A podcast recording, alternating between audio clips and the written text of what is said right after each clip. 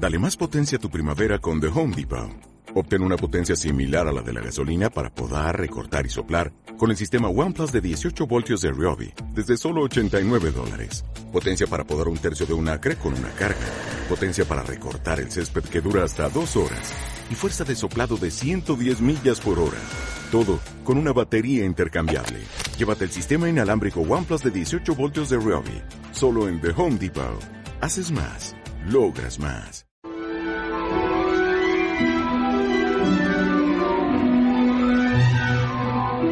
Juro solemnemente que esto es una travesura.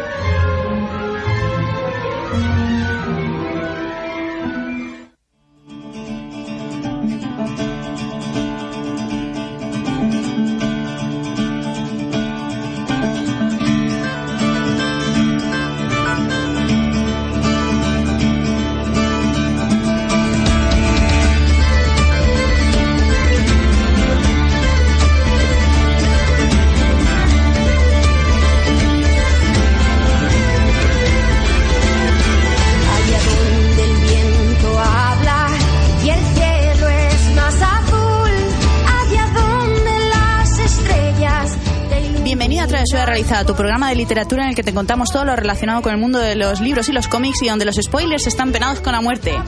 Buenas noches, bienvenidos a todos, feliz miércoles o momento del día en el que estés escuchándonos a través de cualquier tipo de plataforma donde estemos en formato podcast. Eh, volvemos a estar esta noche, pero esta vez es especial porque no solamente están conmigo Aurora, Magel y Luis, sino que también está Tere. Volvemos a estar todo el equipo desde hace un montón de tiempo, Un ¿eh? montón de tiempo. Yo La ya no me- fantasía. yo ya no me acuerdo cómo funciona esto. Nos ha dado tiempo a cambiar hasta los micros, ¿qué te parece? Oye, os han quedado muy chulo. Lo malo es que somos del Barça, pero por lo demás, eh, todo bien. A ver, malo, malo, yo qué sé. Malo. No me quita la. no me quita el sueño. Bueno, eh, Malo es el Por- Voldemort. eh, también es verdad, es que no tenían ese formato, lo pediremos para el siguiente. Hoy traemos bastante contenido, aparte de que somos mm, todos, no muchos, que somos todos. eh, vamos a empezar con los premios Avenida, con los nominados. Eh, Tene trae una sección muy guay de su viaje. Y bueno, no voy a ir adelantando más. Hay mucho que contar. Vamos allá.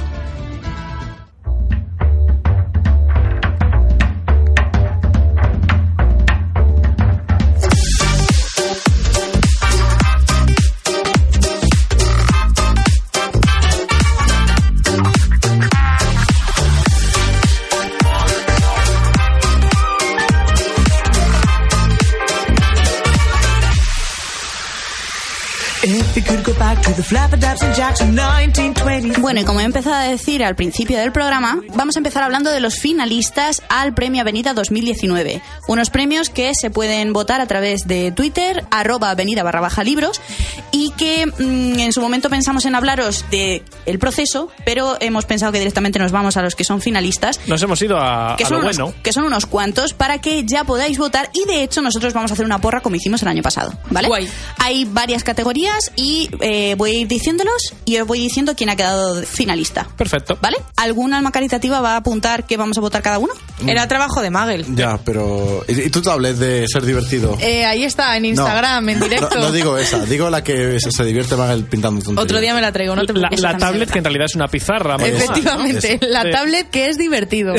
Bueno, cada uno con sus conceptos, ¿vale? Eso te iba a decir. O sea, como la- a la pizarra de toda la vida la has llamado tablet divertida. Es que, es que se borra con un botón, Se- es maravilloso. guay, la Es una pizarra digital, de Tengo- toda la vida. Ah, Tengo que cambiarle la pila. Ah, que es digital. Claro, Claro. si es que siempre la veo a través de la, piza- de la ventana esta y a mí no se me informan de las Pero cosas. porque estás aislado porque tú quieres. Es como las pizarritas esas de que teníamos de pequeñas Sí, sí, que se sí, dibujaba sí, y luego agitabas. Es como un lo mismo. Pues me acabo, me acabo de sorprender totalmente. Pensaba que era una. ¿A- a qué es divertida? Pensaba que era, de- claro. Ah, pensaba que era ah. la de los niños de tres años. Ya decía yo. Es pero para los niños de 6, 7, que ya saben más o menos moverse con el lápiz. Está guay, está guay. Por eso es para mí. La apuntamos para Amigo Invisible. Magel, Sí. vamos a necesitar muchos amigos invisibles este año. Sí, podemos hacer uno al mes. Quitamos el reto y directamente También es verdad. amigo invisible al Me iría mes. muchísimo mejor. Pero bueno, vamos a empezar. La primera categoría es nominados a mejor autor o autora nacional. La primera es Arancha Gómez con la trilogía El don de la diosa, que Arancha de hecho la tuvimos aquí. Exactamente, la entrevistamos la temporada pasada. Paula Gallego, autora de 13 horas en Viena, Tres noches en Oslo, Siete semanas en París, Un día, en- un día de invierno y Respira. Que tenemos pendiente entrevistar, además. Creo que Aurora ha hablado mucho de ella, ¿no? Si no me estoy colando. Eh, no. Pues, pues cuelas. me estaba, Pues te me- estabas pues me colando. estaba colando. Pero- No he leído, no he leído nada de ella, pero sí que la he visto bastante en redes. Pero puede yo- ser que sí. la haya comentado en algún momento. Puede ser. Puede ser. Eso te iba a A decir. ver. si yo, Pero no he leído nada de ella. Yo la conozco de escucharla aquí. Y la pregunta es, ¿alguien se leería el libro Un día de invierno, creo que se llama? En verano?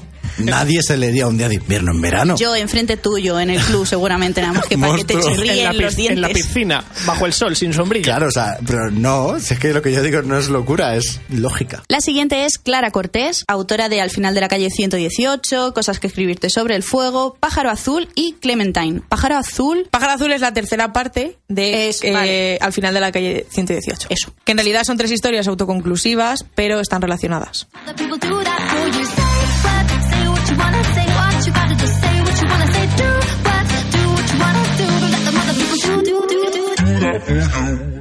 Sigo porque todavía no termino la categoría. Es que me parece que hay seis u ocho participantes en cada una, ¿eh? Ojo. Vale. Seguimos con Débora Heredia, autora de El recodo de las hadas, El acecho de las sombras, Yulus y La huella del irisado. Cristina Bermejo Rey, autora de Dama de la Noche, Visita al viejo caserón y 13 relatos de amor maldito. Raquel de la Morena, que ha estado muy en auge este año con ¿Quién diablos eres? Pues no me suena en absoluto. A mí, ¿quién diablos eres? Sí que me suena, pero la autora no. Ah, sí, sí, me suena, sí. Claro, estaba es ya aquí enseñándole la portada a Aurora. Eh, pues a mí no me suena absolutamente de nada, pero Aurora, de lo que te suena bien, La gente que ha salido del libro, que es un tocho Es que es romántica, autoconclusivo, entonces- sí que les ha gustado mucho. Yo romántica, romántica no suelo leer. Pues si no lo lees tú, agárrate a que me mira, por aquí yo. por, por pero hay, hay Facebook. gente muy fan de la romántica. Sí, sí, sí, ¿eh? claro. Pero que me refiero que si no lo controlas Ya, tú, que sí que algo Claro, más. desde ¿Eh? Facebook, es, Enma nos comenta que se ha leído 13 horas en Viena porque se iba de viaje a Viena y luego el- resulta que el libro no pasa en Viena. Pero aún ¿En así serio? dice que muy recomendable. Pero claro, la- ya el título me ha engañado. No, ahora ya, Juega con nuestros sentimientos. Ahora ya no me lo puedo leer. Sigo. Las dos últimas autoras de esta categoría son Andrea Smith, autora de Mi Plan D, eh, Mi Único Plan y Eres Real, y Beatriz Esteban, autora de Seré Frágil, Aunque Llueva Fuego y Presas. Que aquí sí que eh, no me acuerdo si Aurora ha reseñado incluso algo suyo, ¿no? Sí, presas y seré frágil. ¿Ves? Si- Yo, aunque parezca que y no escucho. mm, me regalaste. Ah, yo te Aunque regal- lleva fuego. Ah, yo te regalé ese libro. Sí, Fíjate, es que. pero no lo he leído todavía. So- En pero- el, an- en el último Amigo Invisible. Fíjate, pero fíjate, que soy magnífico. Ya te ves. regalo un montón de cosas. Modesto. me, rega- me regala cosas guays cosas. y De luego me dice de leer cosas no tan guays, como los 12 clanes. Mira, te- Como los 12 puñales que te acaba voy de clavar. así.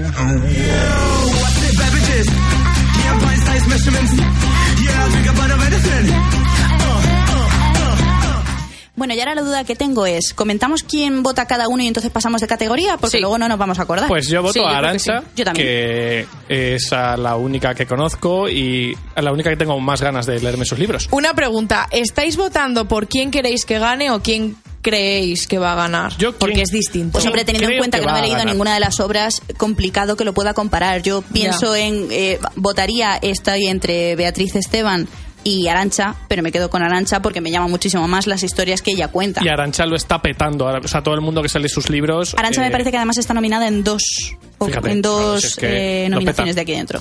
Normal. Yo me quedo con Arancha. Creo que es un anime, ¿no? Bueno, No, Miguel, Miguel está en silencio. Yo es que creo que no va a ganar Arancha. ¿Por qué no puedes? A ver, yo Hombre, voy si a apostar a ganar. Voy a, voy a apostar a ganar. Yo creo que va a ganar Clara Cortés También lo está petando mucho. Con Clementín. Bueno, da igual, mi voto va a Arancha para que gane ella. Punto. Hala. Miguel. Clara Cortés. Me gusta el nombre de Clementín. Además, eh, Me he comprado el libro esta todo. mañana. ¿Eh? Me he comprado el libro esta mañana. eso te iba a a decir. mañana. iba a decir eso, digo, ya lo tenemos aquí para poder leerlo. O Así sea me que. gusta. Eh, tenemos que ir pidiendo que nos pongan estanterías en el estudio para bien. ir dejando eh, así en común. Nuestra Es una historia biblioteca. o sea, es buenísimo. Sí. Qué idea más buena. ¿Y por qué no lo hemos hecho hasta ahora? Eh, porque se me acaba de ocurrir. Igual porque el estudio no es nuestro. Bueno, Bueno, pero eso, estamos más tiempo aquí que en casa. Eso Eso decir sí. que eso se Se- soluciona. Se puede hablar.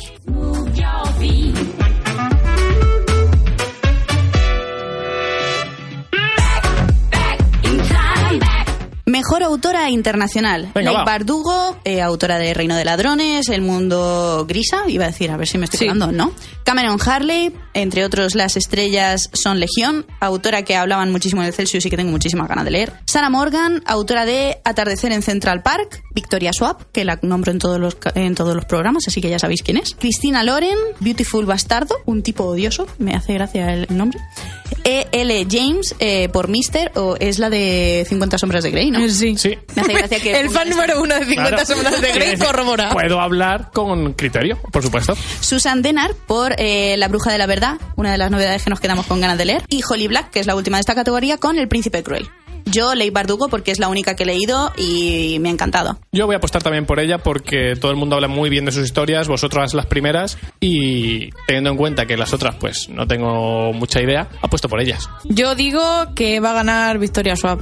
Tiene pinta, o sea, tiene ahí un filo porque es que están muy a tope las dos, ¿eh? Sí, están Yo creo que entre. Bardugo y Victoria. Yo va a creo que va a estar entre ellas dos. sí. ¿Tere? Eh, no me he leído a ninguna, entonces la verdad es que no puedo opinar. Lo que pasa es que por el, lo que habéis comentado, la de Ley Bardugo tiene buena pinta. La... Sí. Luego te lo dejamos. Vale. Y Miguel, Miguel es un hombre y no puede hacer dos cosas a la vez. Pero está apuntando, ¿no? eh, Cristina Lauren por Maravilloso Bastardo. Siguiente categoría, nominado a Mejor Autor Autopublicado. Raquel Tirado, autora de Mío. Sandra de Lucas, autora de Crónicas de Exe. Elsa García por Joder si te quise. Este lo oí por Rolly. Yo Mireia de No Honrubia, que nos escucha Eso te iba a bastante a, decir. menudo. Por Grietas en mis sueños. Tessa C. Martín por Palabra de Mackenzie, entre otros. Lola Gil por El Tesoro de Don, Laura Tárraga por Infortunium, El Imperio del Sueño o Entre Vidas, que es la última publicación que tiene, MC de Los Ángeles por Turmalina Roja y Rachel Bells por la trilogía Tiger Rose o la biología de Ariel y la novela Cenicienta no pertenece a nadie. Pues yo en este caso,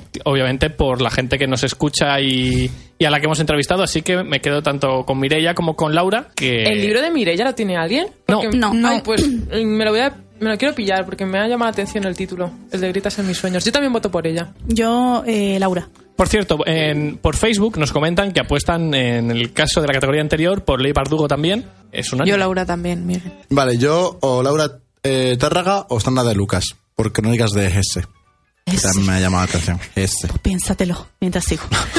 Nominados a Mejor Novela Autoconclusiva Nacional, La voz de Amunet de Victoria Álvarez, que esta mujer está desde que empezaron los premios de, de la Avenida. Una habitación en la luna de Ana Dragia. El vals de las hadas malditas de Gabriel Sánchez García Pardo. Librazo. Tú tan cáncer y yo tan virgo de Begoña Oro. Una noche de luz de Alberto Sánchez Navarro. ¿Quién diablos eres de Raquel de la Morena, que lo he nombrado antes? Bestias durmientes de Laura Tejada y Clementine de Clara Cortés. Empiezo yo y así no me lío. Vale. El vals de las hadas malditas. De eh, Gabriel Sánchez García Pardo. Yo la voz de Amunet. Venga, pues yo también. Yo voy a votar por, Cle- por la Clementine. de Clementine. sí. Yo digo lo mismo que, que Tere. Y por aquí, por, por Facebook, eh, María nos comentaba antes que Rachel Bells, que además es eh, canaria, y Sandra Moreno eh, apostaba por Laura Tárraga.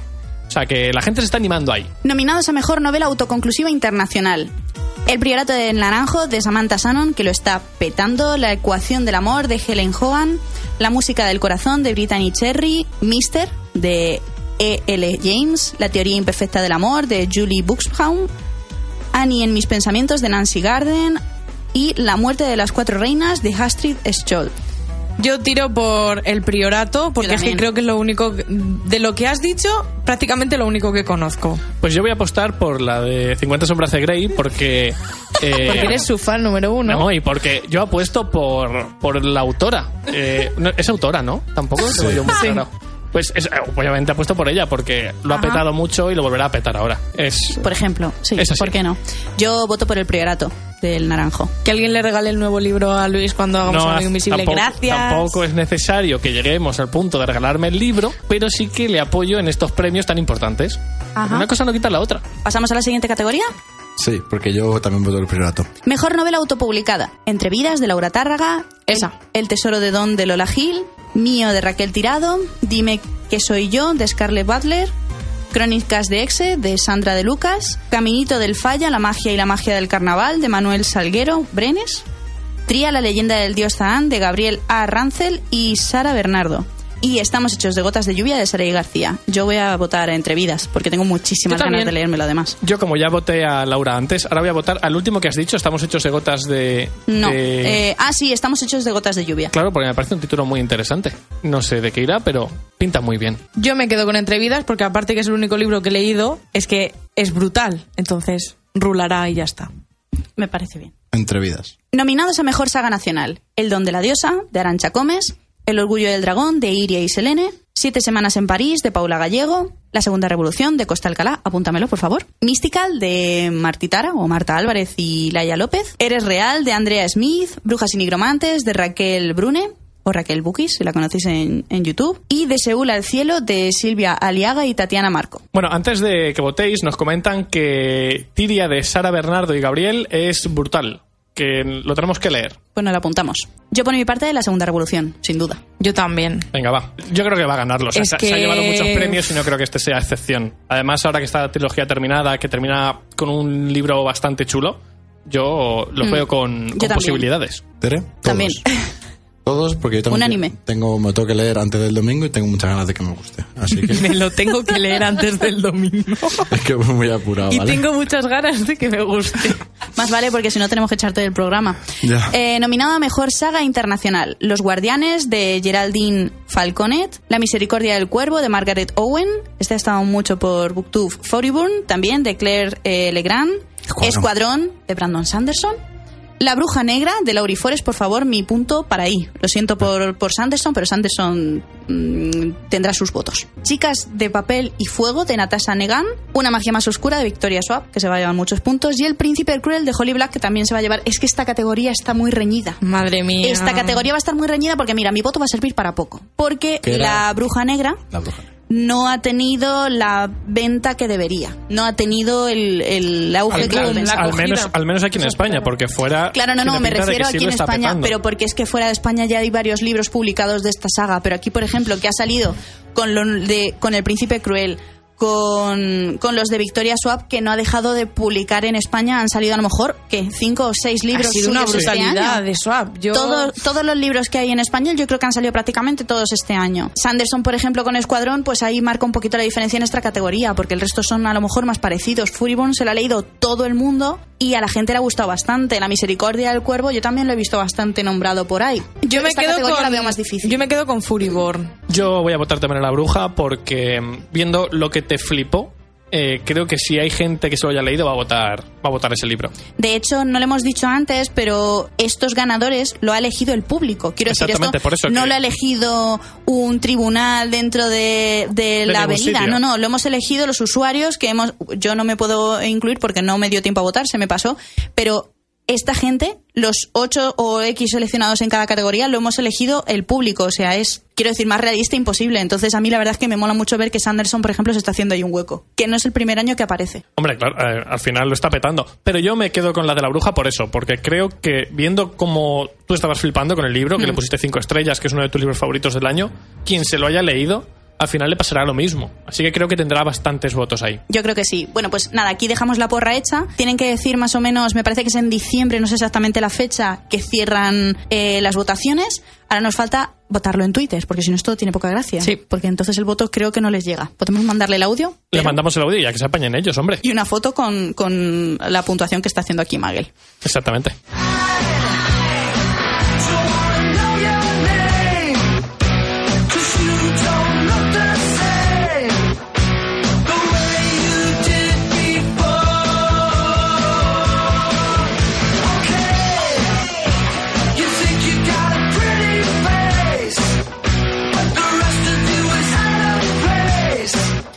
Bueno, y ahora vamos con una sección muy chula que nos adelantó un poquito Tere cuando nos Muy chula que porque hoy. dices tú. Pues sí, a mí me apetece mucho escucharla con todo detalle. Así que nada, cuéntanos. Bueno, nada, es que como sabéis he estado de, de viaje en Bruselas y bueno, uno de los días que hacía mucho frío y mucha lluvia y se nos había terminado la estancia en el hotel, no sabíamos dónde ir y decidimos visitar el Museo del Cómic. Decidimos visitar el Museo del Cómic de Bruselas. Y yo pensé, jolín, esto va a ser como la típica excursión de cole, cuando vas con los amigos que te van a enseñar ahí la historia del cómic y por qué se hace un cómic. Y dije, creo que va, va a ser un día un poco largo y arduo. Para nada, me encantó, os lo recomiendo. Si vais a Bruselas, por favor, pasaros por el Museo del Cómic. ¿Por qué? Es genial. Bueno, primero que el edificio es precioso, es un edificio modernista súper chulo y que en el propio edificio eh, está dividido en varias secciones. En una te cuentan la historia del cómic, en otra los dibujantes más famosos, por así decirlo. Eh, aborda sobre todo el cómic europeo, ¿vale? De- deja un poco de lado el cómic americano. Y luego tienen eh, secciones aparte donde se dedican a algún ilustrador en concreto o algún artista o algún... em, por ejemplo, hablan los pitufos. Entonces te cuentan toda la historia de los pitufos. Bueno, pues aparte de que el edificio es precioso, es súper interesante. Y es que me encantó porque, aunque yo creía que conocía un poco, pues que es un cómic, en qué consiste, descubres cosas nuevas y geniales. Y yo os lo recomiendo. Empezamos, ¿sabéis para qué sirven los cómics? ¿Por qué se crearon? No, la verdad. Pues. Así, lo más sencillo. Imagino Para entretener a los niños claro. No, para, bueno, en cierta manera transmitir y, y, en cierta manera educar a la gente que no sabía leer ni escribir. Anda, qué ¿En serio? curioso. Claro. Y los cómics, ¿cuál es el primer cómic a lo mejor que pensáis? Los egipcios, en cierta manera, ya hacían una serie de claro, los jeroglíficos, una serie de ilustraciones, pero fueron unos monjes, además de aquí, de, de españoles, los primeros que crearon el sistema de viñetas y globos de donde. Qué guay. O sea, súper curioso. Bueno, pues cosas que aparentemente tú crees que sabes, pero que realmente te descubren. Y luego, vale, chicos, ya sé por qué son tan caros los cómics. O sea, y De- Venga, va, desvélanos el secreto. el secreto es menuda currada llevan. O sea, menudo currazo. Pero impresionante. Y te contaban desde las primeras formas de hacer el cómic al estilo antiguo de Todo a mano, todo a ¿no? mano, La calcando di- tinta. la tinta, el dibujado. ¿Sabéis que primero dibujaban a lápiz, entintaban, mojaban el folio, lo coloreaban y luego recortaban y ponían para crear como fondos y luego ya eso se volvía a dibujar encima. O sea, follón. Ahora sí que es verdad que con las nuevas técnicas digitales, que sí con las tablets y bueno, tienen un nombre especial que no me acuerdo. Eh, es aparentemente mucho más fácil, pero no. O sea, la currada la lleva. Entonces, claro, yo digo, leches, perdón, claro, o sea, por eso cuesta tanto. Y, y- y es como que se paga con gusto. Hombre, se paga con gusto. A. Eh, Sí, Vamos a ver. La Bueno. currada la ha tenido igual estos años y la subida de precio la meten ahora. Claro, es que Ah, bueno, yo ahí no me voy a meter. es que una cosa es que un producto cueste X. Porque tiene un trabajo Claro, detrás. tiene un trabajo y hay que valorarlo, que yo siempre he dicho que a mí hay muchos cómics que, aunque se lo digas a una persona ajena a este mundo y piense, te gastas el dinero en esas cosas, a mí no me parece caro o no me duele. que se lo digan a tu porque- estantería, ¿no? Claro, porque lo, val- o sea, lo, Lo valoro. Pero es verdad que sí, que porque una editorial te saca más páginas en tapa dura con una edición más cuidada, vamos a poner a 20 euros, y otra editorial te saca menos páginas con menos curro y mm, peor calidad a 25. Vale, bueno, yo ahí no voy a entrar porque yo ahí no... No controlas, No ¿no? controlo tanto, claro. Yo simplemente os cuento de Sí, sí, lo sí, que vi y dije, madre mía, el trabajazo que esto lleva. Que sí que es cierto que yo creo que hay mucha gente que no es consciente del trabajo que hay detrás de un cómic. Es que, vamos a ver, es que también estamos hablando del, del mercado europeo, que es que es otro mundo. Es que cada, en el mercado europeo, cada viñeta es un cuadro. Es que es lo que iba a comentar. Yo he flipado. Os voy a hablar ahora de dos artistas concretamente que los tenían en la galería y es que son obras de arte. O sea, obras de arte. Y Yo me acuerdo que eh, es súper gracioso porque mola mucho que tú vas allí y puedes leerte todos los cómics que quieras. Abren a las 10 de la mañana y cierran a las 6 de la tarde. Qué y tú te puedes meter en la biblioteca, cogerte los cómics que quieras, tú te tumbas en tu sofá y ahí te pones a leer. Y es maravilloso. Bueno, pues eh, uno de ellos, que se llama eh, Pence et le pli du monde, que es Pence y los pliegues del mundo, es que es como lo que dice Magel, son obras de arte, son como pequeños cuadritos cada, cada, mm, cada página. Entonces, bueno, es lo que decías tú, Es que, que es en- maravilloso. En, Bélgica, bueno, el, el cómic europeo se, se llama cómic franco-belga, porque Sí, son como los dos claro. principales países que lo generan. Entonces, allí el, for- el cómic es otra forma muy distinta como lo concebimos con sus grapas en Estados Unidos. Allí es un trabajazo y una obra de arte, no hay prisa, no hay plazos, y lo que Lo más destaca, sí, pero igualito, lo que más destaca cuando tú hablas de un cómic europeo es la calidad del dibujo, suelen ser eh, tamaños mucho más grandes en cuanto a, no a grosor, sino a tamaño para que se puedan disfrutar bien los dibujos, en comparación con una grapa que es una- un folio. Allí suelen ser, mm, vamos, Black Sí, Sad es- no me cabe en la maleta, Es verdad, en y la hay, mochila. hay, eh, eh, viñetas que ocupan toda la, la página. Eso Qué es. guay. Y Qué luego a lo mejor una página que tiene solo dos viñetas. Es, es. es precioso. Y luego también yo creo que se cuida más en este tipo de cómic, por lo que he observado, el humor y un poco como la ironía más. Sí. mm, tiene como, ¿cómo algo- decirlo? Un componente a lo mejor no, no tan a- de acción ni tan visual. es más sino- cul- bastante más cultural. No digo que lo americano no sea cultural, pero, Pero sí que es lo americano cierto, está sí. más centrado al entretenimiento. Exacto, sí. Y esto es más cultural. Mm, Hay mm, cómics europeos sobre mitología que son obras de arte. Por ejemplo, o sin ir más lejos, el de Mouse, que aunque no es El- el belga ni.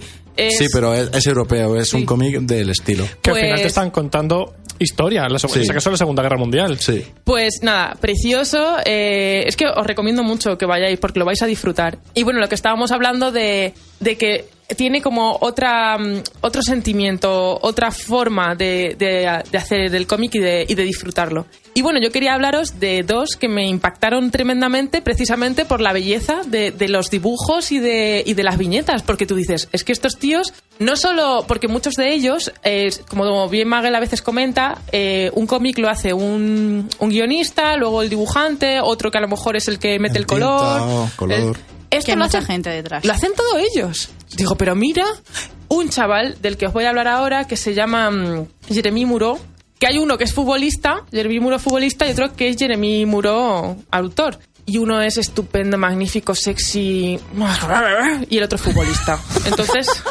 entonces nos quedamos con el... Pues tiene 32 años, chicos. 32 años. Me y lo tú pido. dices, ahí 32 años, el tío que, que- que- que es un artistazo, que tiene mogollón de premios, no os los voy a leer porque eh, nos aburro. Y luego estamos aquí, la gente mundana y normal, así corriente, ¿sabes? Que yo el último cómic que hice fue para la revista del colegio. Pero yo estoy aquí poniendo música muy bonita y eso cuenta también. Eh, y entonces, bueno, el, el libro, el cómic que presentó, que me encantaba porque estaba, eh, te dejaban leerlo, pero lo tenían atornillado para que nadie se lo llevase porque es que es precioso. Costaba 30 euros, 29 con algo, y merecía la pena comprarlo. Es el de Pence. el- Pensaba que iba a decir robarlo. Digo, pues es una cosa que esté bien. el de Pence de Pli Dumont, que es Pence y los pliegues del mundo, y va sobre el inicio de la humanidad, los, eh, los neandertales. Bueno, pues es un chico que se supone que todo gira en torno a la caza y pues este chico no caza, es muy mal cazador porque le encanta el mundo, admira la belleza de, los, de los valles, los ríos y le da y no caza porque le da penica y entonces es como muchacho estás abocado al fracaso, vas a morir, te vas a morir de hambre, vas a morir joven y la y la propia la propia tribu lo echa, Eh, vete, vete por ahí. Y entonces el chico se queda vagando por, por, por la tierra, entonces son unas maravillosas, o sea, unas, unas viñetas, Viñetas. maravillosas. Y al final él se da cuenta que, que, ine- que inevitablemente que el mundo sigue para adelante. Que aunque él no cace, Que aunque él Que el mundo pase sigue de... girando. Claro, exactamente. que sigue girando y que entonces empieza que, que puede comer que puede comer plantas, que puede sobrevivir de otra manera, que puede y es y, y le pasan cosas, le pasan cosas que le pasan a los neandertales y, y es precioso, es chulísimo. Y os lo recomiendo. Y luego otro que me encantó. Entonces, ah, bueno, lo que os diría es que buscaseis información de este chico. O que en Amazon algún librillo, o sea, algún. ¿Recuerda el, el nombre del autor? Jeremy Muro, Vale. Mureau. El, el, el- el autor, hemos dicho el, grrr, otro no. Y este se llama Pence y los pliegues del mundo. Y está en francés y en inglés. En inglés se entiende perfectamente, pero es que no hay nada que leer. O sea, es, es, es, más visual, es Claro, es más visual, ¿no? y es belleza. Entonces, yo creo que es un libro que a los amantes del cómic merece la pena tenerlo en la estantería. Y luego otro que es Emmanuel Lepage, que ese es otra flipada. Ese, yo veía, yo veía y digo, pero si esto, esto es un cuadro en sí y, y- y te hace libros de 500 páginas de, de cuadros que dices tú, pero, mucha- pero esta gente cómo puede ser así de magnífica. Bueno, pues tiene muchos, uno sobre, sobre un sacerdote que va a Sudamérica y te cuenta las peripecias, otro sobre el desastre de Chernóbil antes de que se pusiese de moda Todo el, con el tema y de la serie de HBO, ¿no? Y el último que me encantó, que es una expedición que hace con su hermano a la Antártida, porque su hermano va en un buque de estos de... Y se va con él, y se va con el, con, con el portafolios y con el Y- y carboncillo. mientras va ahí, Y va eh, pintando en el barco. Y veis, bueno, es un drama, porque cuenta también el deshielo. Bueno, realmente es un drama, pero hay. Es que son son maravillosos. Entonces me da pena porque, bueno, yo no tenía tanto dinero para comprármelos, porque si no los hubiese traído aquí para enseñarlos, porque son maravillosos. Y nada, y vengo entusiasmada, quería compartirlo con vosotros y esa es mi, Sabemos, mi el, el museo está abierto mm, mm, de Todos- forma constante, ¿no? No, Creo es, que no es algo no, pasajero. Sí, sí, no, creo que esto. A ver, esto, estas galerías eh, son puntuales. O sea, han traído a este chico y al otro. Y luego van cambiando. También trajeron a uno que se llama Grifo, que creo que tú hablaste de él alguna vez. Porque Grifo, Grifo es así un poco más mm, guarri. Tiene ahí un poco así Y, dibujos po- y un por, poco y por eso tuvo que hablar Miguel de, claro. Un poco cochis, el grifo. Hoy no lo he traído porque era para, mayor de- para mayores de. Y entonces, eh, claro, eso, esas van alternando. Esas son... Ajá. Pero el Museo del Cómic como tal... Sí, es ese edificio fijo, que es- es- o sea, sí, es claro. como alternan el Prado, no. En el Prado Sí, pueden sí, sí. alternar las colecciones, pero está destinado a lo mismo. Qué bueno, Claro, macho. y Nos está- falta algo así aquí, ¿eh? Sí. Sí, pero es que en España el, el nivel... Ya, pero te puedes traer Cul- cosas de fuera. De... No, pero no, no, no, no, no me refiero a, a autores, que A- a- al nivel de cultura- a nivel de- cultural de com- cómic, de cómic. ¿no? O sea, de lo que es consumo cultural de cómic es muchísimo más reducido que en Francia o en Bélgica. Es que no claro. est- estamos es que en luz. Bélgica, por ejemplo, en Bruselas, tú vas por las calles y te puedes encontrar escenas de cómics Sí. súper famosas Ay, en los edificios. Sí, es es súper eh, guay. que se me ha olvidado que eso es una ruta que hacen ellos. Claro. Eh, eh, te hacen ellos una ruta por toda Bélgica, por toda Bruselas y entonces vas viendo porque además nos llamó la atención porque veías escenas de cómic Claro. en las En paredes de los edificios y es un Spoilers gratuitos. Ah, eh, Aquí tenemos la ruta de la tapa. Sí. Es que cada, cada país... la ruta del Quijote. Suyo. Pero es que suyo. aquí nos gustan mucho las croquetas, Magel. Es que no se puede tener Ay, allí tienen cofres por la calle y la calle que huele a chocolate. Escúchame una cosa, ¿cuándo Yo lo pasé un muy viaje mal. allí? Yo qué sé. Viaje, travesura a Bruselas.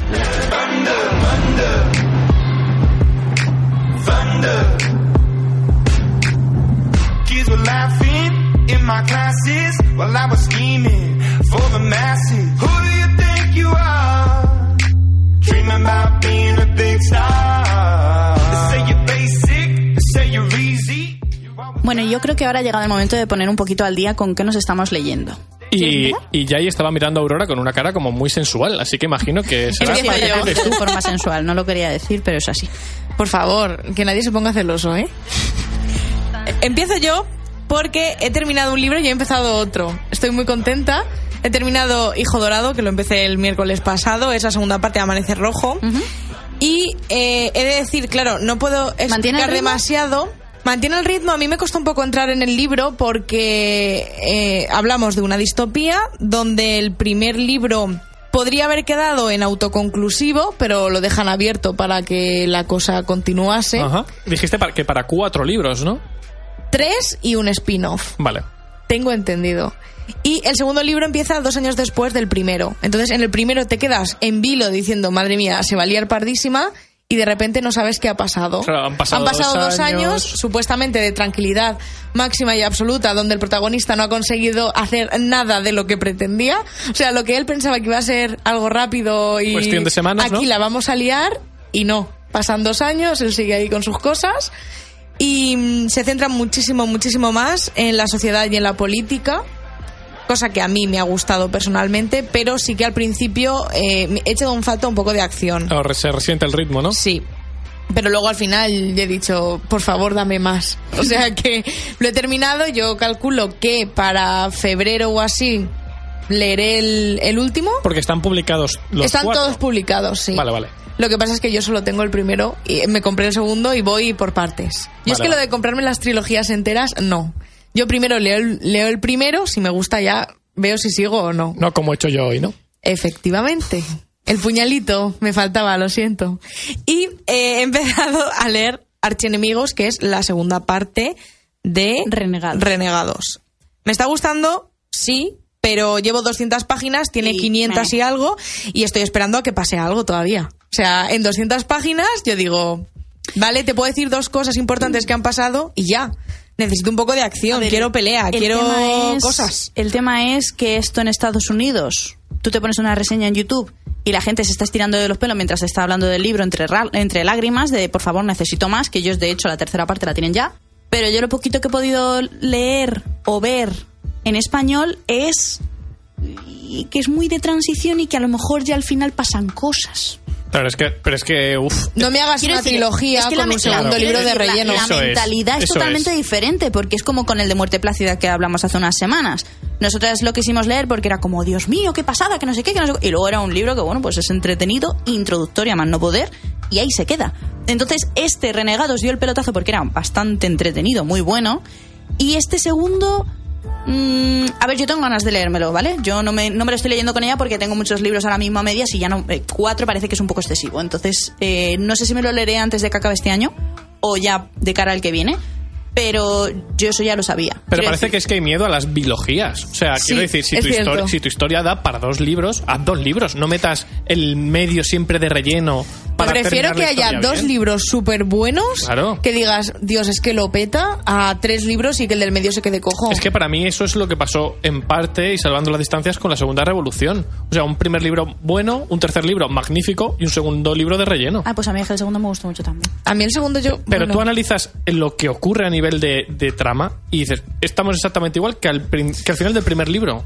O sea, No lo sé, yo no, no ah, veo que... las biologías Mm, están No sé. como pasadas de moda, no sé por qué, cuando se podrían hacer historias súper chulas en dos volúmenes un poquito más Sí. grandes que tres más finos, pero que la historia se quede más De condensada. hecho, yo creo que ahora mismo o te decantas por el autoconclusivo o te decantas por mínimo tres, Tres. si no Sí, cuatro. Si no cuatro, exactamente. Entonces ya, eh, ya no te digo trilogías. Es que ahora se llevan las sagas.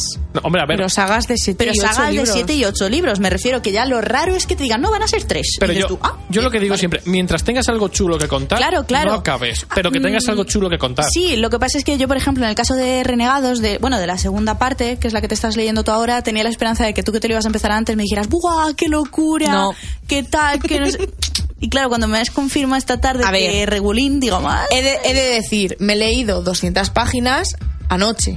O sea, no estamos hablando de que sea un libro súper denso de madre mía, llevo 200 páginas, me lo he leído en una semana, no puedo con él. No, es un libro No, que, que- se lee rápido, que prácticamente se lee solo. Y que hay que tener en cuenta que ya hemos conocido a los personajes en la primera parte, con lo cual no paran a decirte, "Ch, espérate que te voy a explicar, estamos aquí con este prota, con el otro, con el otro, aquí es como reencontrarte con ellos. Espero que mejore, espero que Yo la semana también que viene que vengas a decirnos que, que esto mejora. Eso espero yo también.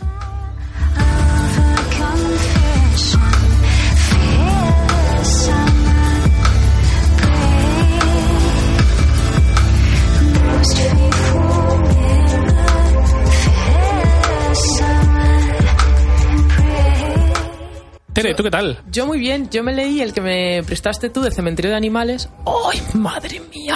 Es que- Madre mía. Es que no se puede decir otra cosa. ¿eh? O sea, me encantó. Me encantó Eh, mucho y muy seguido, como dice, ¿no? Magel. Muchísimo. No, sí, no sé si lo habréis reseñado, entonces no voy a Sí, hablar ya- más. a- Hasta la saciedad, más Sí, o menos. ya, Me lo yo- está yo que no me lo voy a leer. Pues no, léetelo, ya, No. léetelo. No. Yo ¿No? reconozco que tenía miedo eh, por si no te gustaba, porque no tenía claro si te iba a gustar la temática o no. Pero cuando ya empezaste y me empezaste a decir, uy, está pasando esto, tal, digo, vale, ya está, ya ha caído, es- ya ha caído en la Además magia. es que me, me ha gustado desde muchos aspectos diferentes, no solo la trama, sino cómo trata ciertas cómo, cosas. cómo o trata sea, la muerte, cómo trata sí. el día a día de una persona, el día a Sí. día de una familia. Todo, es que, todo, guau, todo. ¿eh? Tenemos que hacer un especial. Sí. Por favor, por favor. Y ahora me estoy leyendo el que me prestó Yaiza, de Consecuencias Naturales. Ah, ¿estás con ese ahora? Sí. ¿Y qué tal? Bien, por ahora bien. Lo llevo muy poquito porque estos días con lo del viaje y tal no me lo he querido llevar para no fastidiarlo con las maletas y tal. Y, y bien, por ahora bien. Ya os contaré en el siguiente, en, en el siguiente que me estoy leyendo. Y llevo muy poquito, pero estoy muy contenta. A ver ahora con el reto Yo- que me, qué deberes me ponéis. Conforme te lo acabes, creo que me lo voy a leer yo. Es que tengo, tengo muchísimas, muchísimas A mí lo ganas. que me sorprende de este libro, perdonad, y ya con esto termino, es que es un libro que se escribía en los años 90 Y que el encaja lo per- está dando ahora. Claro. Es que lo han, re- lo han La reeditado. la reedición es de este año, ¿no? 25 años después o algo Sí. así. Sí, pero que es lo que dice, bueno, lo que creo que iba a comentar Luis, como que esa, tem- o sea, que esa Que temporada esa temporada, es sí, sí, que es se de ciencia sitúa totalmente con nuestro Claro. hoy en día. Exacto. Y es que eh, no he dejado de encontrarme gente que se lo ha leído y que ha dicho, ¡buah, es que genial! Y es como, ya, ya lo sé, ya, ya lo sé, me lo leeré, no os preocupéis, calma. Yo por mi parte sigo con las mismas lecturas de la semana pasada porque no me acordaba de que no me había acabado Enfermedad Saturada, pero es que no me acordaba de meterlo entre estudio porque me estoy metiendo en vena Victoria Álvarez. O sea, no podéis haceros una idea de lo que me está gustando la trilogía. Voy ahora mismo con el segundo, llevo un 75% leído porque me lo estoy leyendo en digital y lo estoy gozando una cosa mala. Es súper entretenido, te ríes, tiene un poquito de misterio, tiene un poquito de todo y la verdad es que me está gustando y me está dando pena al mismo tiempo decir, es que esta noche Rec- si me da tiempo, me Recuérdanos de qué iba la trilogía, porque no me acuerdo. El primero te cuenta la historia, te presenta un, a un grupo de personas, o sea, sí, a un grupo de personas. Estamos hablando Eh, de eh, tu nombre después de la lluvia. Efectivamente, es eh, Alexander, que es profesor de la universidad, Oliver, que es un becario que está estudiando un montón de lenguas en la universidad también, y Lionel, que, que lo ponen como arqueólogo, pero en realidad es saqueador de tumbas. ¿Vale? Pero, es, Ah. pero es un cara dura y va en Es plan, Indiana qué guay Jones, que ¿no? soy, sí. Entonces, el primer libro te lo centran, están en Londres, y les llegan cartas porque ellos llevan en secreto, sin que nadie lo sepa, un periódico mm, eh, sobre hechos sobrenaturales que se llama Dreaming Spires, que es como se llama la trilogía.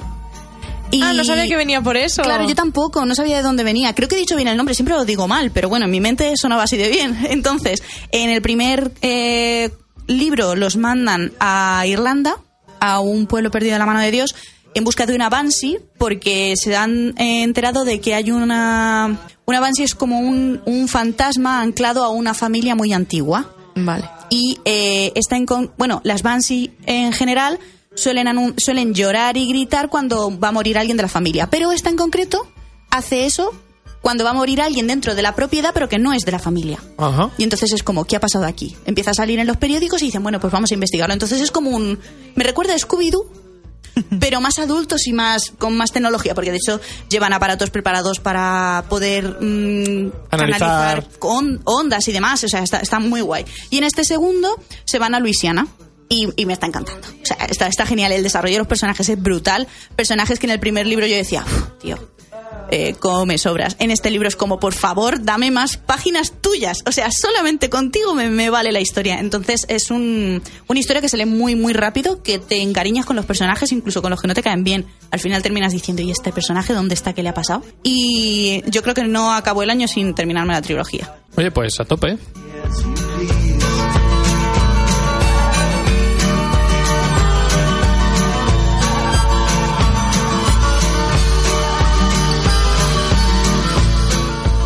Bueno, pues eh, yo sigo con el primer tomo de La materia oscura, que se llama Las luces del norte.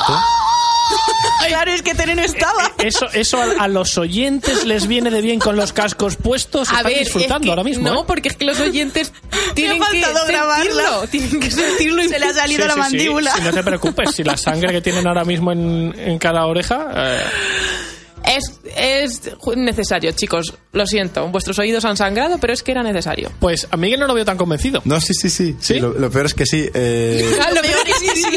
Pues ya verás cuando llegues al tercero, te vas a morir. madre mía, qué, qué estrés. Goro, hijo mío. Eh, os dije que los primeros capítulos, las primeras páginas no me estaban gustando, que justo a los dos capítulos antes del programa de la semana pasada Fue sí cuando que me te había enganchó. enganchado. Tere está preparando los cuchillos para lanzarlos. No, si no hay, no hay cuchillos. Sí, y desde que desde que pasó es estoy descubriendo que últimamente le tengo pereza a la introducción de los libros. A mí también me pasa, macho. Creo que creo ¿Te hace bola? Pero sí, no sé si es casualidad con los autores o los libros que he cogido, pero el comienzo de los libros eh, me parece que desarrollan mucho, que no hay acción. Pero como que no sin luces del norte. Bueno, a ver, yo me lo leí cuando tenía 13 años y a lo mejor lo vives de manera diferente. a ver, pero que me- mola un montón cuando se esconde ahí la tensión en el armario, que estás, con- está ahí Ya, por el armario y ya- dices tú, hay que la pillan, hay que la pillan. Y eso es la página 3. Y, Claro. y ahí desde la página 7 a la página 100, ¿Apostamos por libros que empiecen directamente en la página 150? Sí. Y dejen las sí. 150 páginas en el aire. Pues- Digan, tú te lo imaginas. A mí me y- gustan los libros que empiezan con la acción directamente. A mí también. Aunque luego después te vayan haciendo Claro, algún flashback pero- para explicarte cómo han llegado hasta ahí. porque te- además tienes la curiosidad. de- Efectivamente, pero que empiece en la acción, a mí ya desde el principio digo, me ha ganado. a mí, Pues eh, a mí, por ejemplo, en el cementerio de animales, que es todo lo contrario, que empieza muy... Sí. Es como que eso te da la tensión en plan. Va Pero, a pasar ya, algo, pero, pero- no Pero pasa. Va a porque algo, Stephen pero King tiene la magia, Claro, es claro, su claro. forma de narrar, pero Lo- es que hay 100 páginas primeras, por ejemplo, a mí con Renegados me están pasando de las primeras 150 páginas de decir, venga ya, por favor, venga, venga, rápido. El mejor para eso es Dan Brown. Te hace tres páginas en la que alguien ha muerto en estas circunstancias claro. y tú, ¿por qué? ¿Por qué? ¿Por qué? Tardas tres páginas en, en conocer al personaje, ha llegado a no sé qué ciudad y te han explicado qué está ocurriendo. O sea, no, ¿qué tiene que resolver? Claro, eso y lo a partir también- de sí. ahí, toda acción. Y eso Eh, mola. David Laverkrantz o Stig Larsson lo hacían muy bien, lo hacen muy bien con, con Millennium también, porque en las primeras 50 páginas ya, ya sabes perfectamente de lo que va el caso, de, de lo que va Eso a tratar es. todo el libro. Eso y es. entonces ya te lo meten todo muy rápido. Eso sí es cierto. Aquí, ya te digo, hasta la, mm, de cabeza te hablo, llevo un poquito más de la mitad, pues hasta la página 100 no sabes muy bien a qué te vas a enfrentar. Tienes ahí como en la parte del armario que has dicho tú, que ya lo expliqué la semana pasada, ahí como, bueno, hay unas partículas raras en el cielo y ha ido el, el tío de la protagonista a presentarle el fenómeno a Sí. los licenciados, pero ya no sabes más, ¿vale? ¡Ay, Dios, yo, yo, yo, lo que ay, ay, ay, ay, lo que Qué te calores queda. le entran. Y bueno, eh, el libro avanza muy bien, a partir de qué página, de X página, avanza muy bien. Tengo la duda de si es un libro juvenil o no, porque Yo creo, yo creo que lo catalogan como Ya, pero. yo creo que también, pero, Pero lo que a lo se- mejor no claro. está el bien puesto, lenguaje, ¿no? claro, el, le- Ah. el lenguaje, por ejemplo, y los temas que tratan, me parece, sobre todo el lenguaje, me parece un lenguaje que a lo mejor la gente... ¿Complejo? le- sí, Eh, para no, 13, 14 y- años. Sí, y temas además filosóficos Y de Dios metafísicos. y metafísicos. Bueno, pero por sí, ejemplo, en, el, Narnia, por ejemplo, No, también pero, tratan pero cosas no, así. pero, No, no. Pero no es esa escala, ¿no? O sea, No, no, no, no. Sé, no sé, no me Yo me he leído, yo dos, me he leído. Narnia y estos y ya os digo que esto me lo leí hace muchos años, pero es que me, me- me impactaron mucho y me marcaron. Narnia se, se limita a jugar con hacerte metáforas de la Biblia constantemente eh, y a jugar con la religión, pero a un nivel de... Tenemos a un, primaria. a un castor habla- hablando con un león y sueltan frases un poco bíblicas, pero ya está. Aquí se plantean la existencia del- de, Dios y de, y de la omnipotencia del hombre. O sea, aquí tiene mucha, Sí, sí, sí, o mucha sea, raya. Qué es, curioso. es muy profundo con... Entonces lo tienes que estar disfrutando un montón. Sí, sí, ahora sí, ahora estoy súper enganchado de ayer. Un capítulo, 20 páginas. Sabéis que a mí los capítulos me gustan cortos. Bueno, venga, va, me, me siento y me, y me lo leo. ¿Cuánto es del siguiente? 18. Si me he leído 20, era 18, me las leo. Y así, tres capítulos. Total, una hora leyendo. Y Pero eso da gusto, ¿eh? a mí me Sí. encanta, porque ya te digo, me está enganchando mucho. Están, están pasando un montón de cosas que además el autor creo que hace muy bien porque te lanza metáforas, por ejemplo, a lo mejor lo he vivido yo, pero hay una metáfora en la que como un niño ha perdido algo muy importante para él y como que no sabe vivir sin él. Y a mí eso me recordó un poco a, la- a la infancia con los juguetes o con los peluches. Siempre hemos tenido un algo, A lo que una, man- estamos una mantita, un oso, claro, algo a lo que estamos muy aferrados. El apego. Y esa metáfora, me, no sé, anoche me impactó. Entonces, es un libro que, de momento, creo que Luis me preguntó, ¿te vas a leer la saga? Sí. sí. Ya lo tienes claro. Me la voy a comprar. Además es que yo creo que merece la pena porque son libros que según va avanzando eh, va evolucionando, o sea, ya no es la trama en sí de las partículas Sí, sí, y sí. los daimonion y el alma que representan y la unión del alma, ya no es eso, es que conforme el catalejo lacado, que creo que es el tercero, El tercero. ¡buah! o sea, te peta el cerebro. Vamos, me está gustando mucho, hablaré bastante en el programa. Y de momento, el primero, lo que llevo, recomendarlo a, todo, a todas las edades. A lo mejor. Yo me lo voy a releer contigo, mira. a lo mejor eh, casi que para 13 años no lo recomiendo por la densidad, pero bueno, de momento muy muy contento. Y anoche me, en todo este tema filosófico me surgió una, me surgió una observación que digo, voy a lanzarla y ya me despedís. Venga, va. Cuando vosotros leéis, ¿estáis sentados en un sofá o en un sillón leyendo cosas? ¿O estáis como si fueseis una especie de fantasma o un ente Metidos dentro metidos de dentro de lo que estás leyendo? Yo, por ejemplo, ayer estaba, estaba, entre comillas, es como... Espiando, ¿no? Claro, estaba observando todo lo que ocurría en mitad de, Del- del Ártico. Del Ártico, ¿vale? Y veía todo, y esta persona y esta otra, y ahora ocurre otra cosa, entonces me desplazaba. Entonces, ¿cómo leéis vosotros? A mí me pasa eso también. De hecho, tengo... mm, Viajes astrales, pero con libros. tengo un recuerdo muy chulo de estar leyendo eh, la última gran batalla, y vuelvo siempre a la rueda del tiempo, pero la última gran batalla de esa saga, ya narrada por Sanderson, eh, es, Oh, es una, Sanderson. es una batalla un poco, entre comillas, onírica, ¿vale? Y, mm, y yo recuerdo estar viendo todo, o sea, pero viéndolo absolutamente todo, todo, con detalles, Sí, sí, o sea... sí. Y, y luego, claro, luego sales de, dejas de leer, sales del libro y dices, hostias, que y, te- y tenías sangre seguro ¿Qué y, pasando, estabas ¿Qué está sudando. pasando pero, aquí, no? Qué cansado. Y, y me ha pasado hace muy poquito también leyendo Watchmen, eh, llegando a, a la zona final del libro. Claro, es un, es un cómic que es, que es muy agradecido si no has visto la peli por cosas que ocurren al final. Pero aún sabiendo hacia dónde se desarrollan los acontecimientos, la última parte del libro estaba del cómic estaba muy muy metido. De- lo típico de ir acompañando a los protas ahí y decir, uff, Siendo uno más del grupo. sí, sí, sí, sí, sí. A mí eso, por ejemplo, me ha pasado con, con libros que han tenido adaptación a peli. Por ejemplo, con. No sé si fue con Harry Potter, siempre me pasa como a ti con la rueda. Em, creo que yo las primeras pelis. No mentira, todas las pelis las he visto con mi padre, ¿vale? Era una tradición que teníamos desde, desde bien pequeña, desde que empezaron a salir al cine, y siempre íbamos los dos a verlo en el estreno. Pues yo recuerdo hablar con él y decirle, es que tal escena, y dice, pero es que esa escena en la peli no ha salido. Y es como, ¿y por qué yo la tengo en la mente? Pero la tienes súper clara. Que Claro, te puedo sí, sí, sí, decir sí. con qué ropa salen, lo que dicen, lo que hacen, La- cómo se mueven. La magia de la imaginación. Y, y yo es, es, es como, pero, pero seguro que eso no ha salido. Y luego al tiempo vérmela en casa tranquilamente y decir, ¡Faltas tercera! no me lo puedo creer, será una escena eliminada y no, es que nunca ha existido. Y en mi Claro, mente es muy- está es que- totalmente, vamos, clarísima. Pero llega un momento de abstracción. O sea, no es una cosa que digas, estoy leyendo y de repente estoy metido en la historia. No, es poquito a poco te vas sumergiendo ahí. A mí me pasa con qué libros. A mí Hombre, hay libros. claro. Yo siempre digo que. mm, Un libro que no te engancha, que lo coges un poco por coger, Sí. decir, venga, va, lo que quiero no acabar ya sí. o tal, ahí estás como diciendo, venga, vea, que se acabe. O, o ya no, ya como dice, ya no que se acabe, sino siendo consciente de como Sí. que hay una barrera. A- eh, es como que estás leyendo. o sea, leyendo, no estás exacto. viviendo una, una historia. Sí, estás estás leyendo. leyendo. A mí me pasó con eh, el temor de un hombre sabio, Mal, mal, empezamos que así. a mí, yo digo, me salvó la carrera. Ajá. Yo me lo leí en el último año de carrera, que sabéis que me saqué dos cursos y yo, mi cerebro, pues básicamente petó cual palomita. Pues yo lo único que hacía era estar estudiando. Estudiaba, me iba al váter y volvía a estudiar. Y luego, y dormía también. bueno, el caso que, que yo no pues salía. ¿Y qué me hizo salir, pero salir de verdad? O sea, trasladarme, como dice Luis, a una batalla o trasladarme, como dice Yaiza, al castillo de Harry Potter. El libro. Te hacen viajar, es lo que tú dices, que te hacen viajar y estás y tú vas ahí con tu mochilica, con los personajes y acompañándoles. Pero ya digo, a mí algunos libros, hay algunos que sí, otros que no. Claro, de hecho, que te pones a leer y al rato dices, o sea, terminas el capítulo y dices, bueno, ya y dices, oigo, ¿Dónde estoy? ¿qué- Sí, sí, sí. No sé ¿Cuánto tiempo llevo aquí? ¿Cuánto tiempo ha pasado? Sí. Mira, por Igual ejemplo- llevo dos horas como cinco minutos. Ayer eh, estuve avanzando un poquito en el de Victoria Álvarez y, como os he dicho, estaban en Luisiana y están pegados al Mississippi, ¿vale? Pues hay zona que es pantanosa y que huele fatal. Bueno, pues cuando me di cuenta, yo estaba con la cara arrugada diciendo, es que tiene que oler fatal. Y yo decía, pero Yaiza, ¿qué haces? A mí eso me pasó con A el ver. perfume. Es verdad. En el Es verdad, perfume, no lo cuando están dijiste, sí. describiendo ahí el mercado que olía a queso, a sudor, a, a pescado, y yo decía, ¡uh! uh, es que me viene.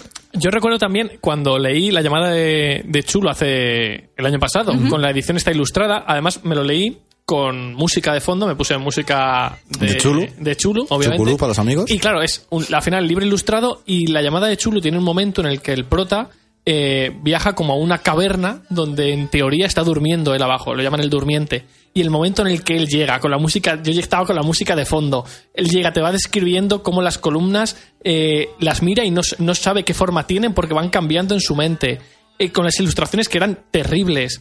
Tenía los pelos de punta, es decir, es que estoy caminando aquí a su lado y estoy acojonado. O sea, mm, esa sensación la recuerdo muy chula. Es Y- como soñar. sí, Es que para mí, sí. para mí eso es leer. Entonces, yo llevo, llevo un tiempo que me cuesta mucho entrar Conectar. en esta fase, ¿vale? Para mí, llevo mucho tiempo, las primeras 50 páginas es, eh, no estoy viviendo una aventura, estoy leyendo, ¿vale? No estoy dentro de la historia.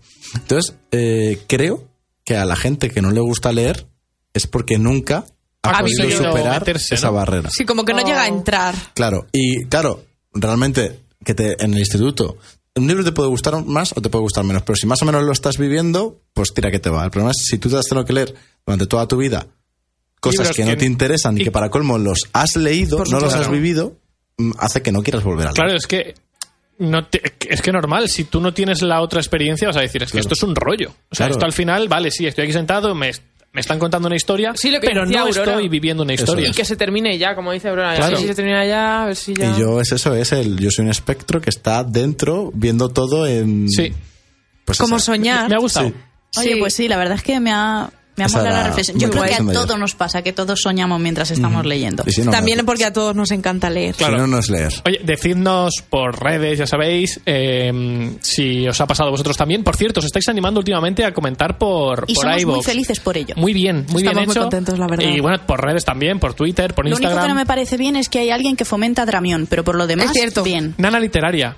Hola, No, Nana. no, hay más gente. No, hay más ¿Sí? gente, hay más gente Sí. porque en el mundo tiene que haber de todo, pero, pero ahí están apoyando Dramión. Ha habido gente que dice que nos ha escuchado durante dos o tres semanas y que somos unos sinvergüenzas porque ya les duele el bolsillo. He dicho que hemos cumplido con nuestra misión. Sí.